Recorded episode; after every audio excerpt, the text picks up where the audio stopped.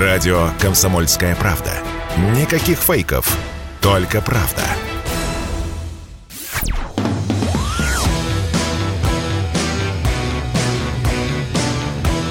«Война и мир».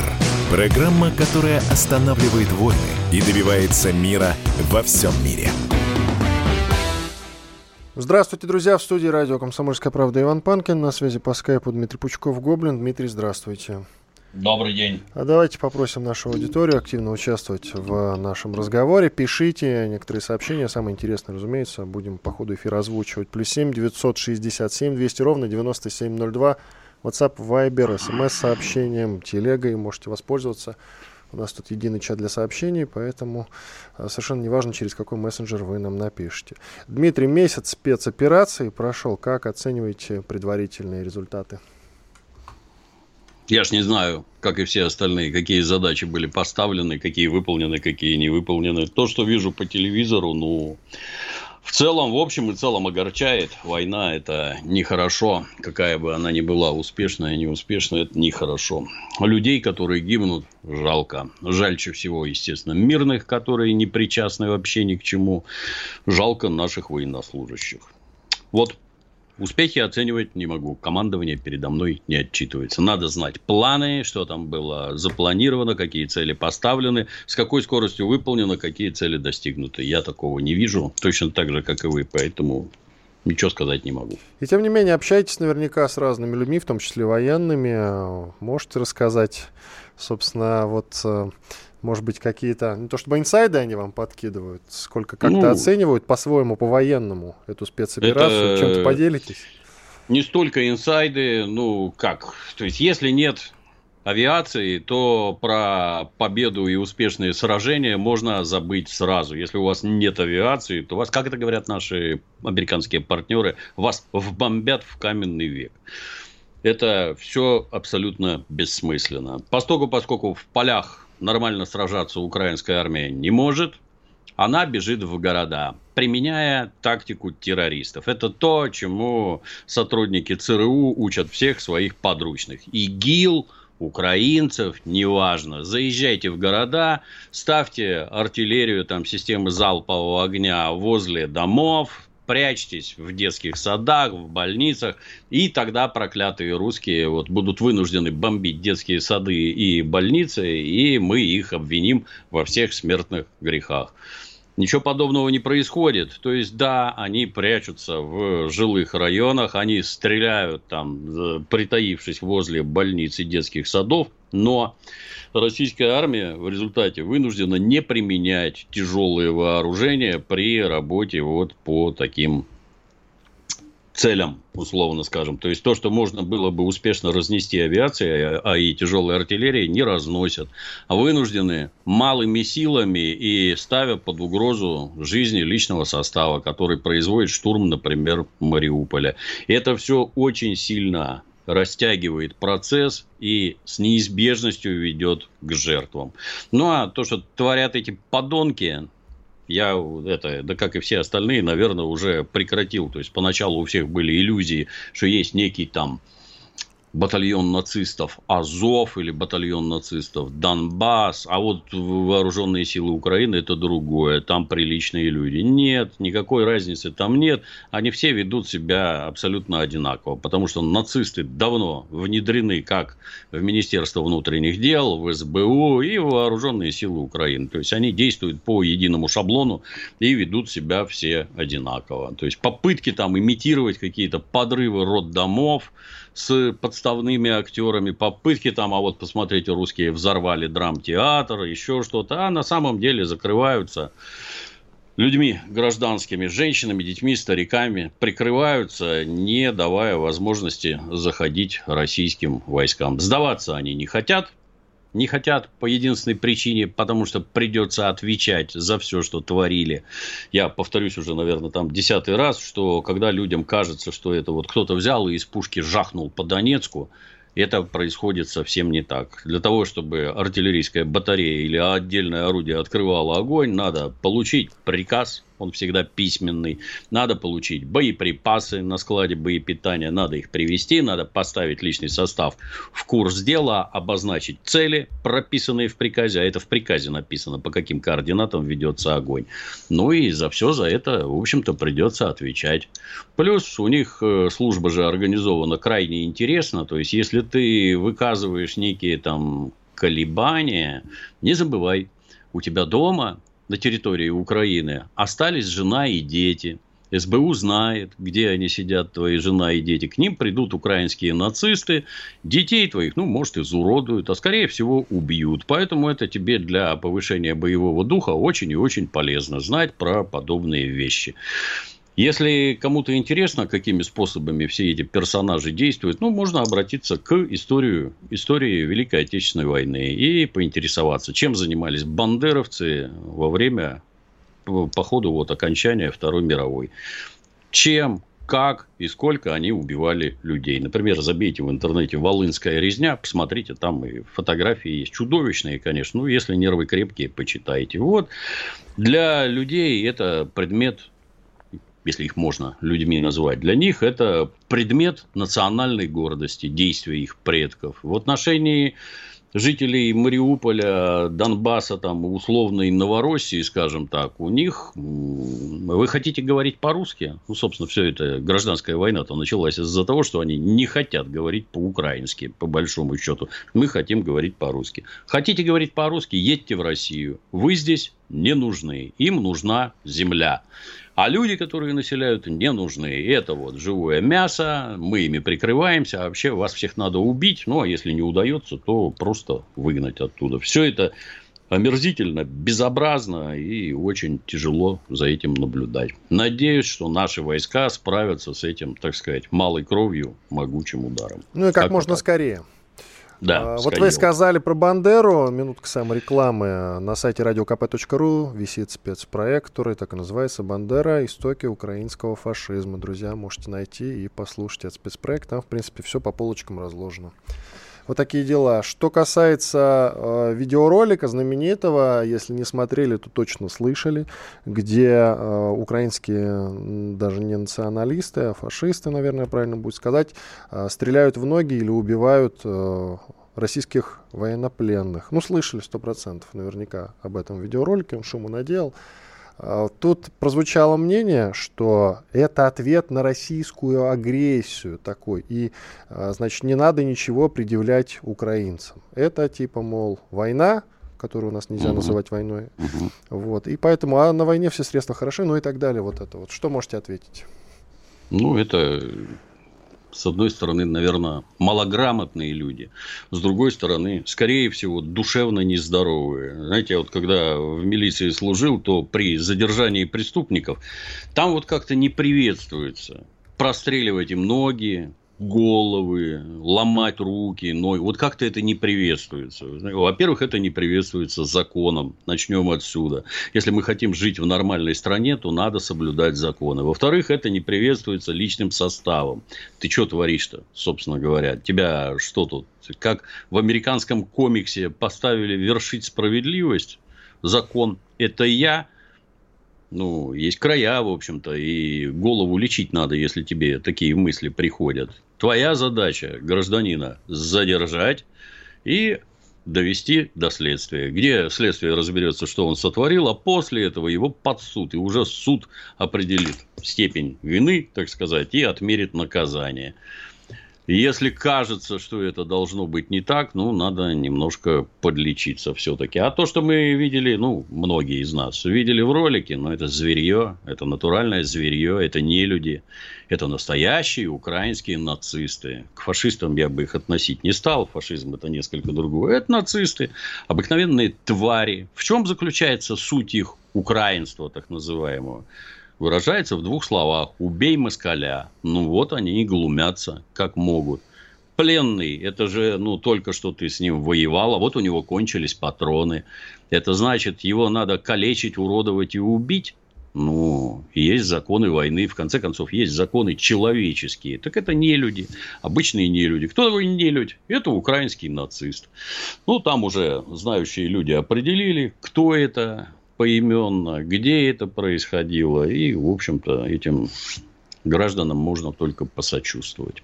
Еще один эпизод за пределами добра и зла. Комментировать его, в общем-то, не обязательно. А, просто уточню, что также в телеге вы можете найти видео, если, конечно, захотите, не для слабонервных, где украинский националист звонит матери одного из убитых им российских военнослужащих и говорит ей всякие нехорошие слова. Смотреть это, конечно, не надо, но просто так вот, чтобы у вас четкая картинка сложилась о том, с кем мы воюем. Что касается военнопленных, то есть Женевская конвенция, так называемая, она, кажется, от 1931 года, вот, и в ней строго прописано, как необходимо вести себя с военнопленными. У нас, по-моему, около минутки остается, даже меньше. Ну, по месяцу вот, боевых действий, опять-таки войной нельзя называть, Роскомнадзор запретил.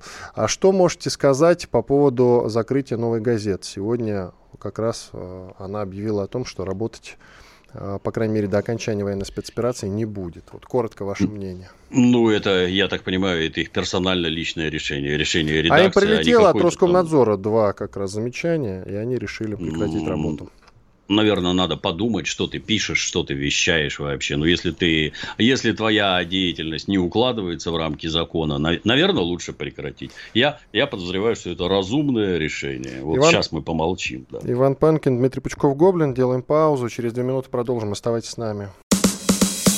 Радио «Комсомольская правда». Мы быстрее телеграм-каналов.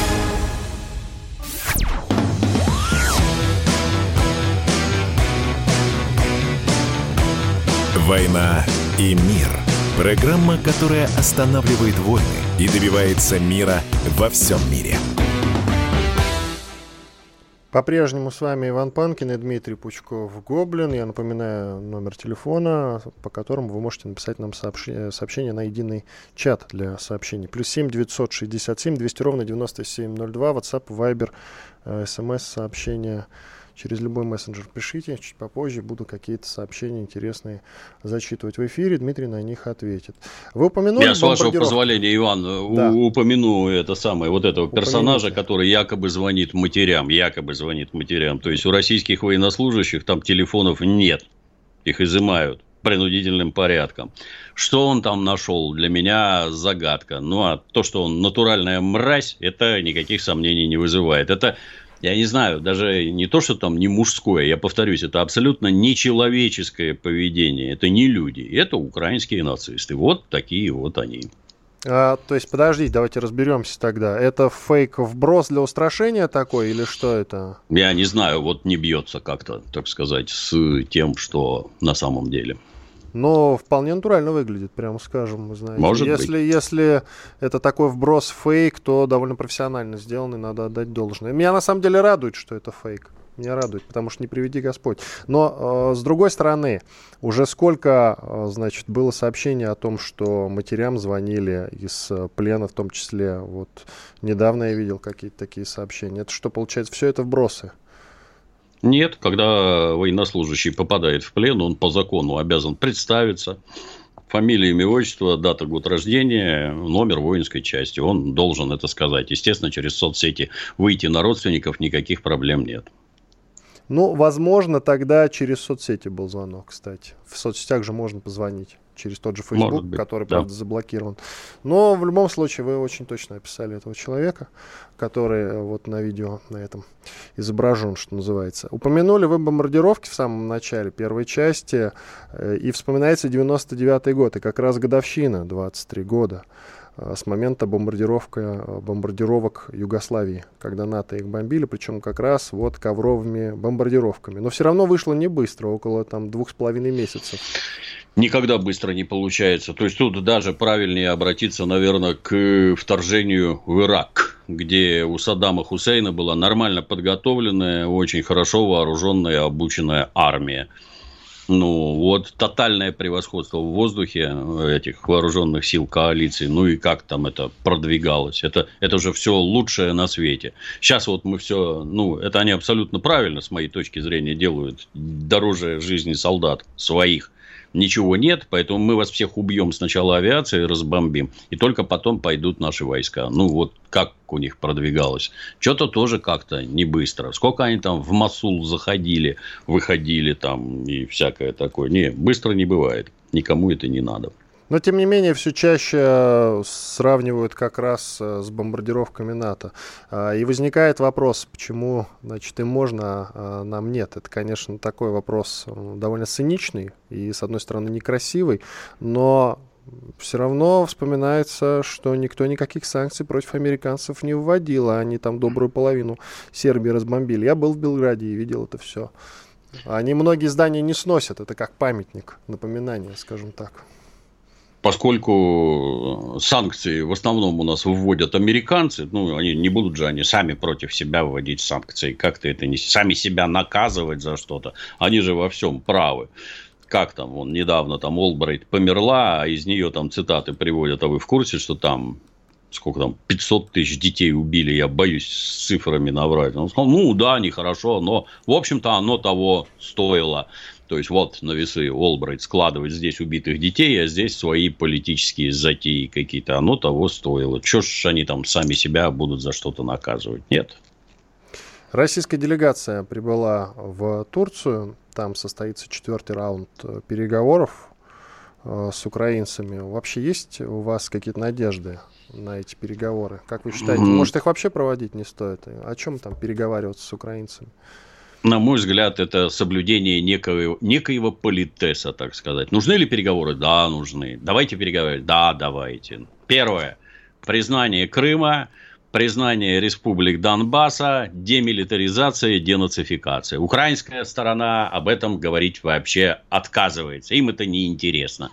Ну, соответственно, о чем тогда разговор? То есть, некий близир, так сказать, соблюдаем, что вот, обратите внимание, мы переговариваемся. Они, как мне кажется, эти персонажи абсолютно не самостоятельные, решения их никакой силы не имеют. Мы же помним, там не успели начать эти переговоры. Одного тут же на улице казнили. В Киеве убили, да, одного из переговоров болельщиков после первого раунда. Был дело. Натурально Но казнили. Там, это, там это же даже в том, что он человек Януковича оказался.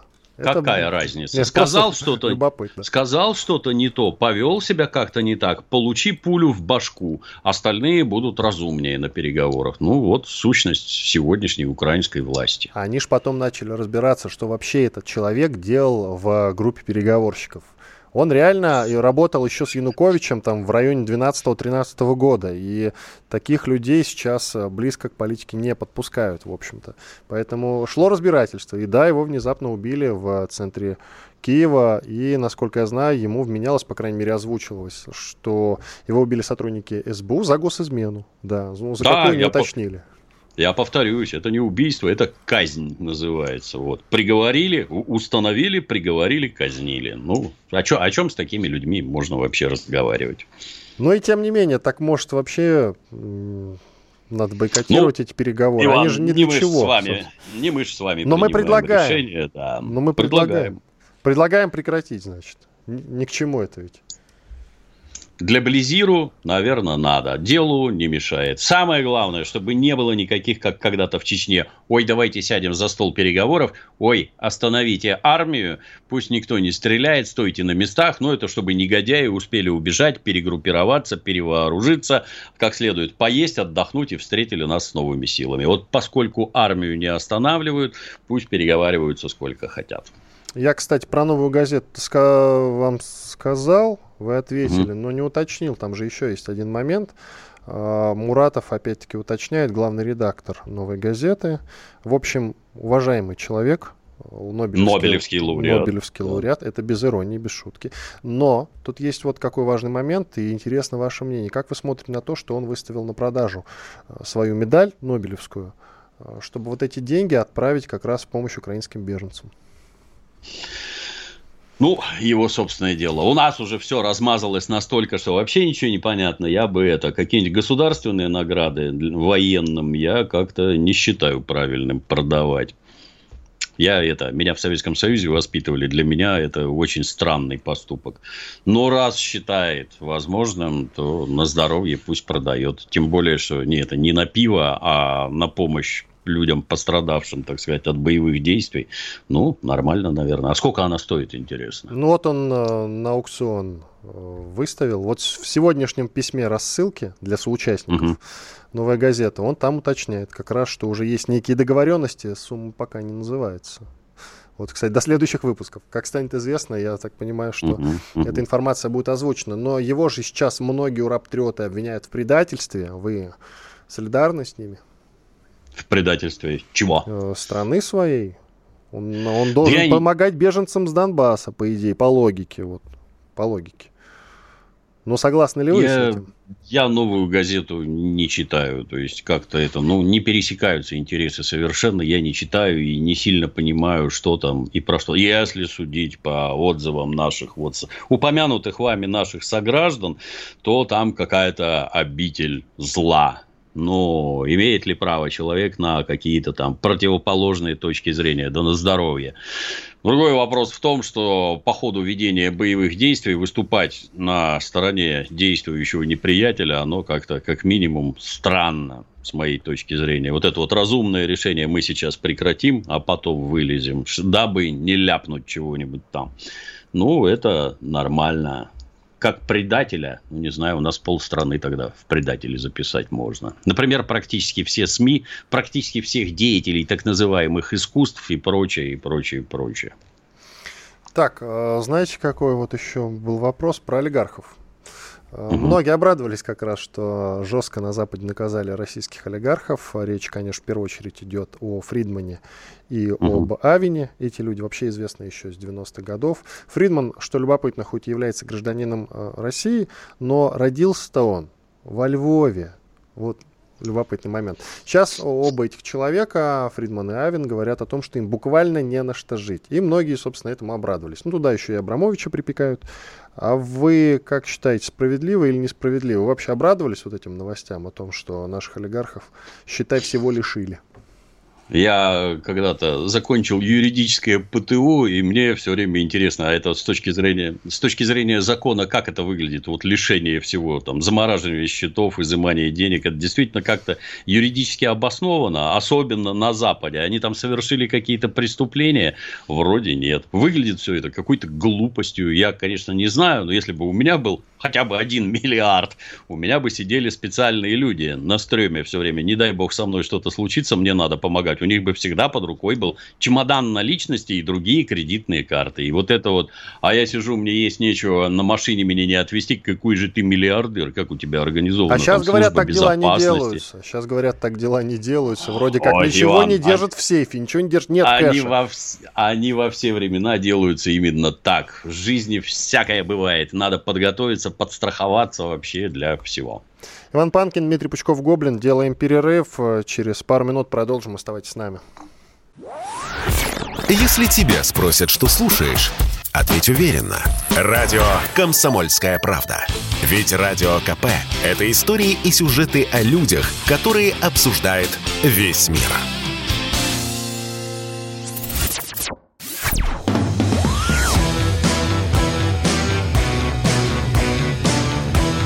«Война и мир» – программа, которая останавливает войны и добивается мира во всем мире.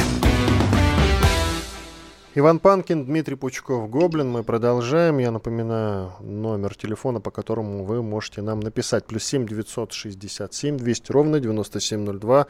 WhatsApp, Telegram, Viber, смс-сообщения. Пишите сообщения. Э, чуть позже я некоторые озвучу, хотя очень много вопросов посвящены как раз цене на газ, который теперь будет в рублях для европейцев. Мы с вами в конце второй части говорили про то, что э, значит, те меры, которые были введены против э, российских олигархов э, теми же, допустим, англичанами, они проходят мимо их собственного законодательства. А теперь эти же люди возмущаются по поводу того, что Путин, значит, на обязательном уровне ввел такой порядок, что цена на газ регулируется в рублях. То есть Европа обязана нам платить рублями. Они говорят, ну вот же есть бумажка, договор, а в ней ни о каких рублях речи нет. То есть вы нарушаете закон. Те люди, которые угу. игнорируют закон сами, сейчас нам говорят про закон. Кстати, как вам решение Владимира Путина? На мой взгляд, Владимир Владимирович страшно хитер. То есть, как это у него всегда принято, абсолютно асимметричное, совершенно неожиданное. И на корню все ломает. Ну, там, как это, как эти там пять, пять ступеней там принятия, гнев, злоба, рыдание и согласие. Как-то, не знаю, вчера или позавчера какие-то, кто-то там из немецких, представителей немецкого правительства уже говорил, что, оказывается, газ покупают частные конторы, а это их собственное дело, покупать за рубли или за что-то другое. Сегодня уже смотрю, работу закончил, смотрю, не-не-не-не, надо и частные конторы отговорить, чтобы они за рубли ничего не покупали. Не смотри, что они частные. Ну, тут интересно, нам все время рассказывают про какую-то там небывалую демократию на Западе.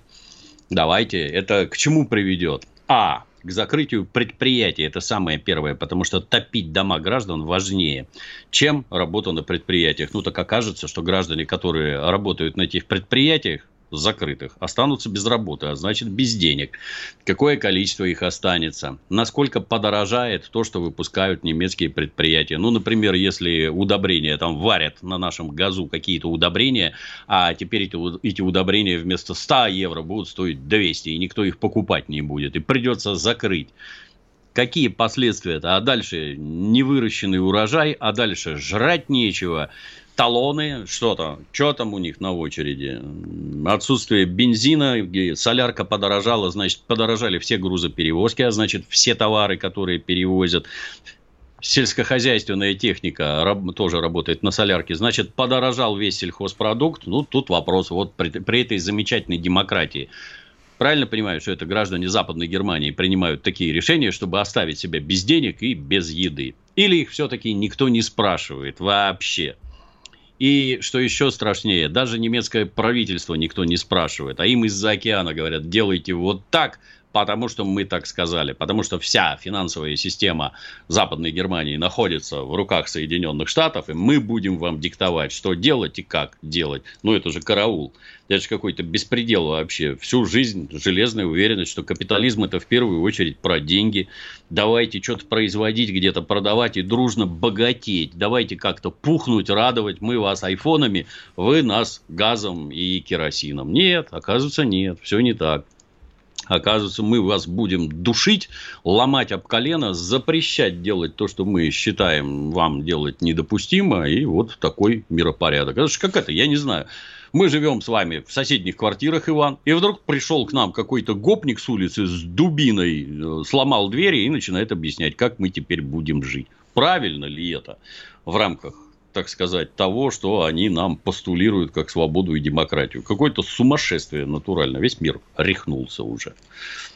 Ну вот, кстати, да, э, про большую семерку сейчас хожу. Неформальный международный клуб, объединяющий Великобританию, Германию, Италию, Канаду, Францию, Японию и США.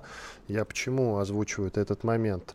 Как раз э, в Германии говорят о том, что страны большой семерки не будут платить за газ в рублях.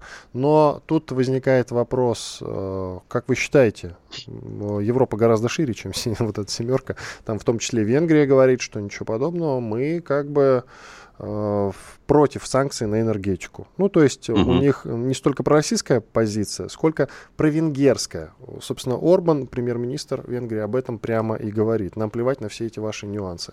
Венгрия, для, Венгрии, Венгрия и Венгрии для нас важнее. И тут же вопрос возникает к вам, как вы считаете, грядет ли э, в Европе раскол, развал Евросоюза, возможно? Я думаю, что да. Оно все именно для этого и затеяно. То есть, вы хотите расколоть на куски нашу страну, в ответ мы поможем вам расколоться на, так сказать, ваш блок, поколоть на более мелкие куски. То есть, если они откажутся покупать, ну, на здоровье отказывайтесь. Газа больше купить негде. Уже там все эти полеты в Катар, разговоры там с представителями Катара, а нам больше надо. Ну, условно говоря, если газа всего 100 единиц, а выедают, так сказать, 95, а из них 30 это русский. Ну так вот, если 30 наших убрать и добавить 5 оставшихся, 25 взять негде. Где вы их брать собрались? Сделать так, чтобы Венгрия у нас там чего-то покупала, и через нее это закачивать никто не будет. Я уверен, никто не будет.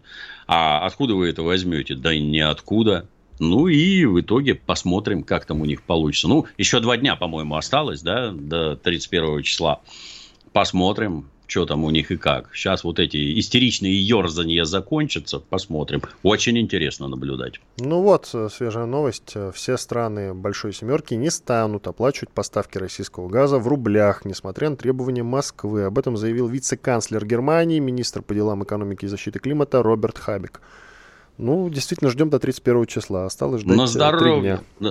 На, на здоровье. Газопровод, когда перекроют, а там благоразумно Газпром газа поставлял столько, что в хранилищах у них ничего нет на данный момент. Нечего оттуда брать на здоровье, да, выключайте, посмотрите, как там у вас. Ну, вот эти вот совершенно идиотские крики, а давайте вы у себя на регуляторах поставите на градус ниже, будете есть меньше мяса. Вы совсем там ополоумели, что ли? Это что, это что за предложение? Таким образом мы победим коварного Путина.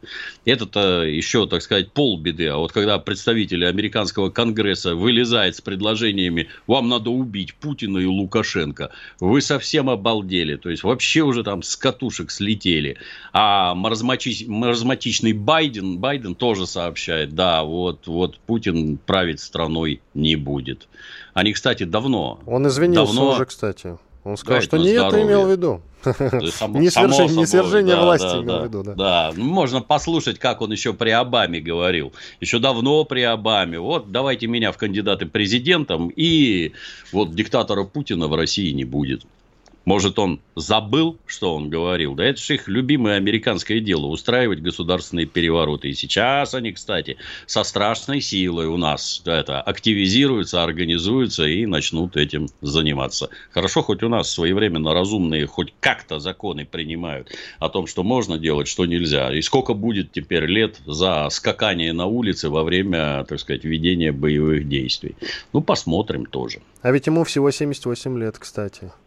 Ужас. Я, да, вот судя по его, значит, словам, кажется, что где-то 90, там под 100, наверное. Он же называл уже Путника, Путина военным преступником, мясником. А, и тут убийцей. же, значит, многие, да. да, убийцы. Ну, убийца это давно уже был. Это уже неинтересно. Мясником вот а, и военным преступником. И всплывают кадры, как он в 2000, кажется, году или в 99-м, но в конце года хвастается угу. тем, что это он отдавал приказы. Стоп да. пудов вы видели да, это да, видео. Да, да. Он отдавал, значит, приказы или рекомендовал, если быть точнее, рекомендовал бомбить мосты и бомбить Белград. Ну вот, угу, вот, угу. пожалуйста, в качестве... Но он не мясник. Это другое. Нет, нет. И это не преступление. Это нет, другое. Ни да. в коем случае. А нам скажите, ладно, нам. А, а это хорошо, как вы считаете, что Евросоюз развалится? Ну, вот взял такой, развалился, как СССР и, или как Югославия. Нам это на руку? Радоваться мы с этим будем? Не, мы с этим ничего поделать не можем. Это нарастающие противоречия внутри них. То есть, э, если мы оглянемся на 20 век, то многие с удивлением узнают, что две мировые войны затеяли самые передовые и самые демократичные державы, потому что они не могли решить свои внутренние проблемы промеж собой другим способом, кроме как вооруженным путем.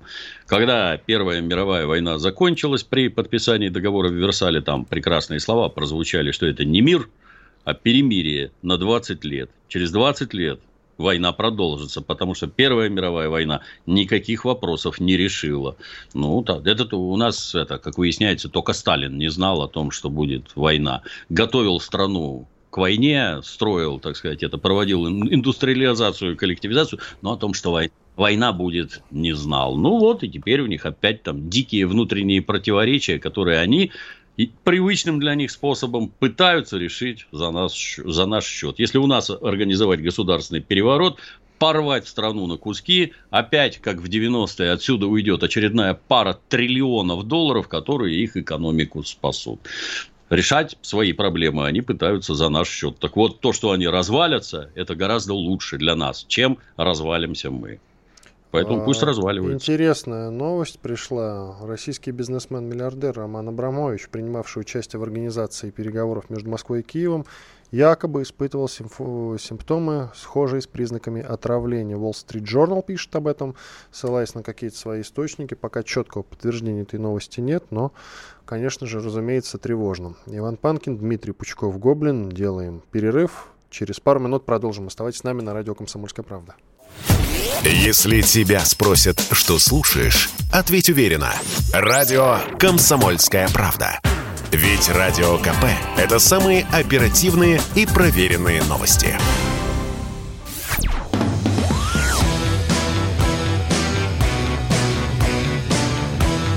«Война и мир» – программа, которая останавливает войны и добивается мира во всем мире.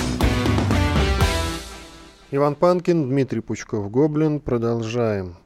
Дмитрий, а как считаете, вернее, не как считаете, обратили ли внимание, подорожали ли продукты, ну, всерьез, заметили или нет? И как вы считаете, у нас хуже или все-таки там в Европе? Ну, исходя, конечно, из того, что вы видите вот в интернете о ситуации, которая сейчас с продовольствием в Европе. Что скажете? Я честно говоря, не знаю, поскольку, поскольку продуктами у меня женщина заведует, я представления вообще не имею о том, что сколько стоит. Мы с моим Дементием ходим через дорогу от конторы в магазин Дикси. Я вижу только конечный результат в чеке, сколько мы там на день берем, какие-то эти куриные хвосты, еще чего-то там. Пока, грубо говоря, если это где-то получается там 1800-2000 рублей, вот так вот, чтобы сразу скакануло до двух с половиной, я такого не вижу. Наверное, что-то подорожало. В интернете вижу только безумие по закупке сахара совершенно для меня непонятно. Я бы понял, когда бы матерые самогонщики покупали сахар мешками, и это понятно. А когда бабушки и женщины там пожилые хватают по килограмму в руки и разбегаются, вам он зачем? Что за ажиотаж-то какой-то странный совершенно. Но то, что все подорожает, я сомнений в этом не питаю. Раз доллары так серьезно скакнули вверх, естественно, все подорожает. Ну да, многие говорят, что нет в магазине гречки вообще. При том, что я зашел сегодня же, вот прям сегодня зашел в магазин шаговой доступности, он никаким сетям не относится, просто угу. частный магазинчик, а, магазинчик, а я живу недалеко от центра Москвы, три станции всего лишь. Угу. Вот обычный район, метро Академическое, может быть, кто-нибудь знает. И вот в два даже зашел. В одном, значит, э, есть гречка, сахар. Угу. В другом э, раскупили, но говорят, сейчас подвезут. Сейчас подвезут. Ну, Никаких в нашем магазине нет. гречка железно есть, да, я сегодня видел. Но в сетевых, в сетевых магазинах крупных говорят, что действительно проблемы. Ну и не могу сказать, я с сахаром, как-то с сахаром не очень дружу. Но еще проблемы, вот я слышал, есть э, с прокладками. Но мне кажется, что этот вопрос тоже будет скоро решен. Просто не надо закупать ящиками и мешками. Ну, точно так же, как и гречку. Там же жуки всякие заводятся, червяки, непонятно.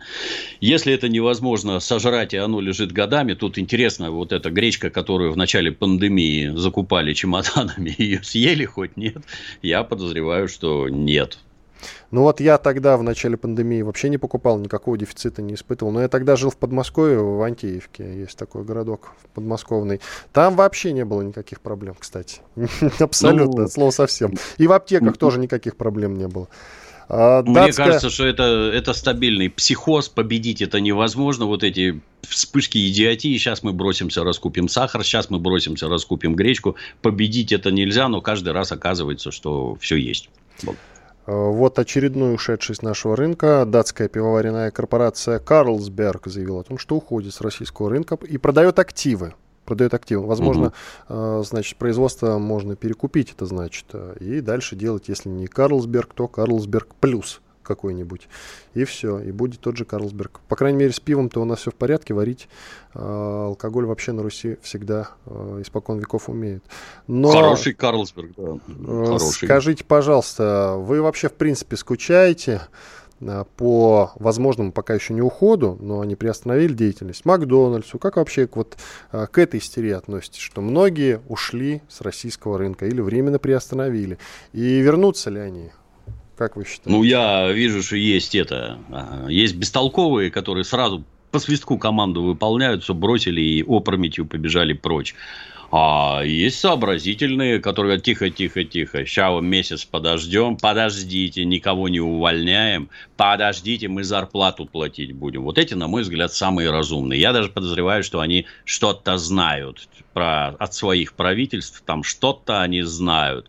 Потому что, ну, платить зарплаты неработающим людям, это же при капитализме вообще из ряда вон. Ну, я надеюсь, что они самые сообразительные. Когда Макрон говорит, что он своему бизнесу вообще никаких распоряжений не дает, и французы остаются, все эти, как их там, Ашаны, Леруа, Мерлены, а Аби кричит, мы сейчас уйдем, а потом кричит, ой, мы назад, потому что Леруа Мерлен всех перехватит. Ну, это как-то грустно. Макдональдс, ну, я не это, я взрослый, поэтому я небольшой поклонник Макдональдса. Ну, есть хочу, когда и некуда больше бежать, зайду, поем, все нормально. Мне, мне лично нравится, я никакого отторжения не испытываю. Но Макдональдс это же они ж свою картошку сажают, они свою картошку убирают, у них там какие-то подсобные хозяйства, которые снабжают продуктом. Там народу-то работает, я не знаю, там в сто раз больше, чем в Макдональдсах. Они ж заточены под производство продукции. Это нельзя бросать и оставлять, надо немедленно осваивать самим. Я, правда, сомневаюсь, что у нас умеют так, как в Макдональдсе. Ну, тем не менее, да, досада какая-то все время. Нафига эта суета? Вот какая-то вот истерика натуральная, как у этих тетенек, которые сахар хватают, так и у этих истерика. Че истерить-то? Погодите, пыль уляжется, и мы все поймем, кто где может работать, кто где не может работать. Вот тихонько подождать надо, никаких истеричных телодвижений не совершать. Что касается Макдональдса, он-то, может, и приостановил, а KFC и Бургер Кинг, если мне память не изменяет, это тоже нечасто, нечастый гость там, но, по-моему, они работают. Ашан Правильно работают, делают. их владелец, э, это французская сеть, заявил о том, что будут продолжать работать. Леруа Мерлен заявил о том, что будут продолжать работать. Ушла у нас, по-моему, только Икея. И не исключено, что с концами. Но это шведская фирма. Шведы, они всегда за все очень хорошее, против всего очень плохого. В них я как раз-таки не сомневался. Они отстаивают там у себя значит, э, права людей, животных, птиц и так далее. Чьи только права не отстаивают, проще говоря. В Госдуму внесли законопроект о признании соотечественниками всех владеющих русским языком. А, в этой связи вопрос. А, но этот закон в идеале каким вы видите? Чтобы наш российский паспорт выдавали вообще всем, кто, собственно, умеет говорить э, по, э, по-русски, да, или все-таки э, это люди славянской внешности? Вы как это видите? И расчет, наверное, на то, чтобы украинцев переманить сейчас активно, правильно я тебя понимаю? Их все-таки 40 миллионов, немало.